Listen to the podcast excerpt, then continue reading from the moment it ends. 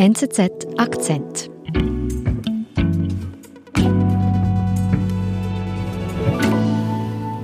Wir haben ja ganz häufig so ein klassisches Muster, was wir bei Paaren sehen. Das ist Nörgeln zum einen und dann eben Distanz suchen, fliehen äh, vom anderen. Und jetzt sehen Sie, ist dieses Muster plötzlich in Frage gestellt, weil jetzt ist natürlich sehr viel Zeit zusammen, die verbracht werden muss und entsprechend natürlich auch ein höheres Konfliktpotenzial. Es ist eng im Lockdown. Was heißt das für Paare? Wird Corona zum Beziehungskiller?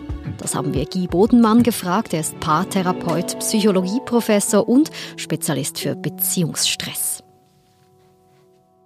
Herr Bodenmann, Sie kennen die internationale Forschung zur Frage, wie sich Corona auf die Beziehungen auswirkt. Da haben Sie mit Ihrem Team der Uni Zürich auch mitgeforscht. Und äh, Sie haben sich bereit erklärt, für uns ein fiktives Beziehungsbeispiel durchzuspielen, was in der Pandemie passieren kann. Schauen wir in diesen fiktiven Haushalt von, sagen wir mal, Familie Meier. Wie sieht es denn da aus? Schön, nehmen wir mal an, diese Familie wäre eine dreiköpfige Familie hier mit einer 35-jährigen Partnerin, einem 37-jährigen Partner, zehn Jahre in einer Beziehung. Das heißt, die kennen schon den Beziehungsalltag, schon ein gewisser Alltagstrott, der sich eingeschliffen hat.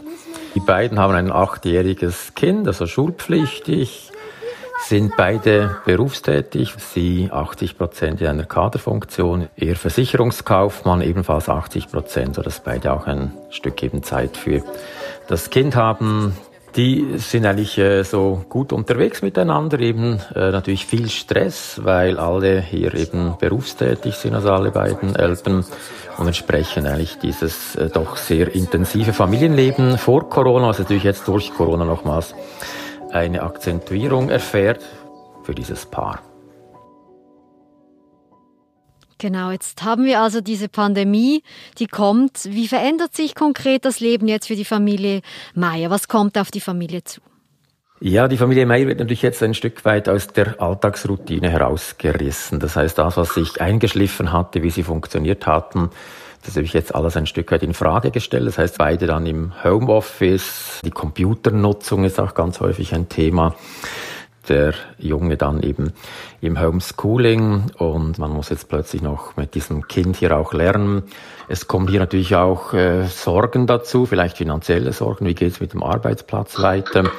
Also es sind ganz viele Sorgen, Ängste, mitunter vielleicht eben auch die Großmutter die vorher regelmäßig zu Besuch war und jetzt auch nicht mehr kommen kann. Diese Einschränkungen, diese äh, Auflagen auch eben, die zu einer völlig neuen Organisation des Paares wie auch der Familie führen. Also Sie sehen zum Alltagsstress vorher kumuliert sich hier, addiert sich hier ganz viel noch dazu. Mhm. Und vor allem, es heißt auch, alle sind immer zu Hause. Genau, das ist natürlich eine völlig ungewohnte Situation, wenn man sich vorstellt, beide gingen vorher, also alle drei gingen vorher aus dem Haus. Sie liebt Yoga, Schwimmen, er ist im Fußballclub der äh, Ortschaft auch tätig, hat politische Ämter inne, geht gerne noch ein Bier trinken. Und das ist natürlich ein ganz wesentlicher Punkt, weil wir sehen eigentlich bei den meisten Paaren, die regulieren ja ihre Distanznähe häufig eben auch durch Freizeit. Das heißt, man geht aus dem Haus und damit natürlich auch weniger Konflikte durch dieses Faktum eben. Wir haben ja ganz häufig so ein klassisches Muster, was wir bei Paaren sehen. Das ist Nörgeln zum einen und dann eben Distanz suchen, fliehen äh, vom anderen. Und jetzt sehen Sie, ist dieses Muster plötzlich in Frage gestellt, weil jetzt kann ich plötzlich, kann eben dieser 37-jährige Mann nicht mehr Fußball spielen gehen, die Frau geht nicht mehr in ihren Yoga-Kurs. Das bedeutet natürlich jetzt mal zum einen, dass diese vorher eingespielte Nähe-Distanzregulation nicht mehr gleich greift. Auch die Treffen mit Freundinnen, Freunden und so weiter wegfallen und damit eben viel mehr Zeit, auch diese Themen anzugehen. Mhm. Also das heißt, man kommt in eine Situation, wo man über ein Problem sprechen muss. Habe ich das richtig verstanden? Ganz genau. Das macht es natürlich eben auch spannend, weil währenddem wir eben vorher mehr dieses Nörgeln, das heißt eben, das ist Ausdruck einer Unzufriedenheit. Ich möchte es eigentlich ansprechen, kann es aber nicht, die andere Person hört nicht zu, ist nicht interessiert, geht mir aus dem Weg. Und jetzt wird es, wird es eben hier plötzlich zum Gegenstand. Man sagt dann, du, also hör mal, mich stört das, so stimmt das für mich nicht.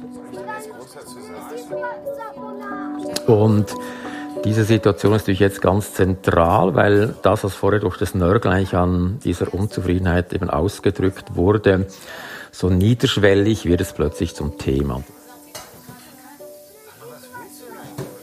Herr Bodenmann, das heißt, bei der Familie Meier bedeutet das vor allem einfach viel mehr Konflikt?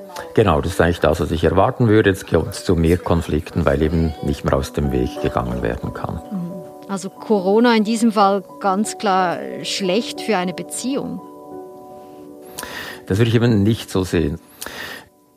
Konflikte sind ja wichtig, weil wir haben ja, wenn Menschen auf engem Raum äh, sind, gibt es ja immer, es gibt Reibungsfläche, es gibt Spannungen und es gibt Dinge, die einen stören am anderen und die eben nicht auszusprechen, sondern nur in diesem Nörgeln auszudrücken, ist eigentlich schlecht. Was eben günstig ist, dass das auch angesprochen wird, dass das Paar sich darüber unterhält und das ist die Chance von Corona. Wir sind gleich zurück. Zuerst habe ich nur zugehört. Dann habe ich gelesen. Später habe ich gelesen und dann erst reingehört. Und dabei immer guten Journalismus erlebt. Mit der NZZ habe ich mehr von der Welt. Und du? Jetzt ein Probeabo abschließen auf nzz.ch Akzentabo. Journalismus. Punkt. NZZ.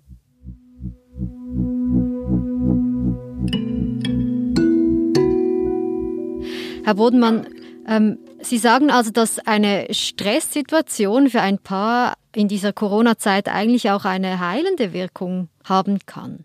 Genau, wir müssen eigentlich zwei Stresstypen unterscheiden. Den sogenannten Alltagsstress, Mikrostress, Bus verpassen, zu spät irgendwo hinkommen, jemand vergisst ein wichtiges, äh, mir bedeutsames Ereignis, Konflikte, Kritik und so weiter.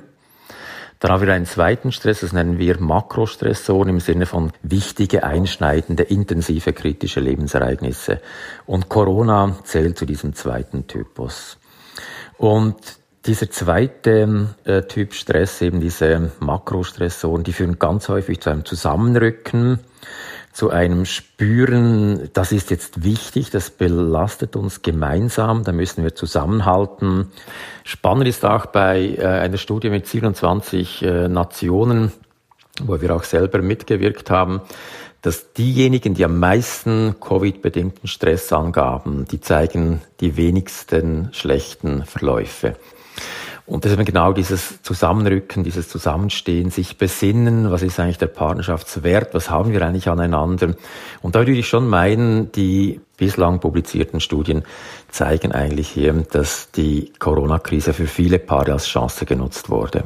Okay, also in der Tendenz einen positiven Effekt, sagt die Forschung. Das lässt sich jetzt wohl aber auch nicht so pauschal sagen, oder? Wir sehen eigentlich drei Verläufe. Wir sehen diejenigen, die vorher glücklich waren, die bleiben glücklich, die nutzen die Zeit eben auch, um die Partnerschaft zu stärken. Und diejenigen, deren Partnerschaft bereits in Schieflage waren, wo wir sehen, die waren schon ein Stück weit unzufrieden, sehen wir die einen, die verschlechtern sich weiter und die anderen, die nutzen die Krise für eine positive Wende. Und Woran liegt es jetzt, dass das Paar die Krise nutzen kann? Also natürlich mit der Substanz zu tun. Das heißt, die Frage der Bindung ist mal ein ganz zentraler Punkt, die Frage der Kommunikationsfertigkeiten des Paares. Und das ist eigentlich auch das, was wir bei allen Studien sehen. Die Paare jetzt auch in Schieflage waren, aber diese Ressourcen wieder aktivieren können, die können einen positiven Verlauf bewirken. Gehen wir zurück zu unserer Familie Meier. Was macht die Familie jetzt in dieser schwierigen Situation? Wie geht sie mit diesem Stress, mit diesen Konflikten um? Also ich denke, bei der Familie Meier sehen wir jetzt ja, die haben ja auch eben ein Interesse, jetzt durch diese Krise hindurchzukommen. Die haben jetzt ja gut zehn Jahre äh, Beziehungsalltag hier hinter sich. Die haben aber auch ein jüngeres Kind es ja auch motivieren könnte, hier eben äh, das Ganze auch ein Stück weit eben äh, zu meistern, dass die jetzt eben mehr noch in die Kommunikation investieren, mehr diese Konflikte nutzen, das als Chance sehen, hier eben auch aus dieser Krise hier gemeinsam gestärkt herauszukommen. Wie läuft denn so eine Kommunikation ab oder wie soll sie ablaufen? Also es gibt also zwei Aspekte, die wir berücksichtigen müssen. Zum einen mal nicht eben Vorwürfe zu machen, den anderen anzugreifen, sondern eben im Gegenteil eben zu sagen, was bewirkt das bei mir? Wie ist es für mich? Was stört mich an dieser Situation? Das löst sich beim anderen dann viel mehr auch die Bereitschaft zuzuhören aus und eben nicht gleich in Abwehrhaltung zu gehen. Und die zweite ganz wichtige Kompetenz ist das Zuhören. Ich möchte verstehen, was du zu sagen hast. Ich möchte verstehen, warum das so für dich ist. Und das ist eigentlich dort, wo wir ansetzen müssten. Trotzdem höre ich jetzt ja auch in meinem Umfeld äh, von vielen Krisen, wie es schwierig ist mit dem Partner zu Hause. Man hat irgendwie das Gefühl, von diesen Geschichten hört man mehr. Ja, also das ist natürlich immer so. Sie hören natürlich immer das, was nicht gut läuft. Das ist ja auch, äh, der Mensch ist auch so gestrickt, dass man das, was nicht gut läuft, äh, lieber hört und auch das als spannender empfindet. Aber ähm, die Frage ist natürlich gleichwohl, ist es so schlimm? Und ich denke, das ist eigentlich der globale Rat jetzt auch an Familie Meier und an alle anderen Paare. Natürlich ist es hoch einschränkend, ist mit ganz viel Stress verbunden, diese aktuelle Phase. Aber das, wenn es gelingt, hier eben auch das Positive zu sehen und dem auch mehr Gewicht zu geben, dann haben wir ganz andere Handlungsmöglichkeiten und die gilt es eben hier wahrzunehmen. Herr Bodenmann, ich danke Ihnen vielmals für das Gespräch und, und die Tipps. Danke Ihnen. Auf Wiederhören. Das war unser Akzent. Ich bin Nadine Landert. Bis bald.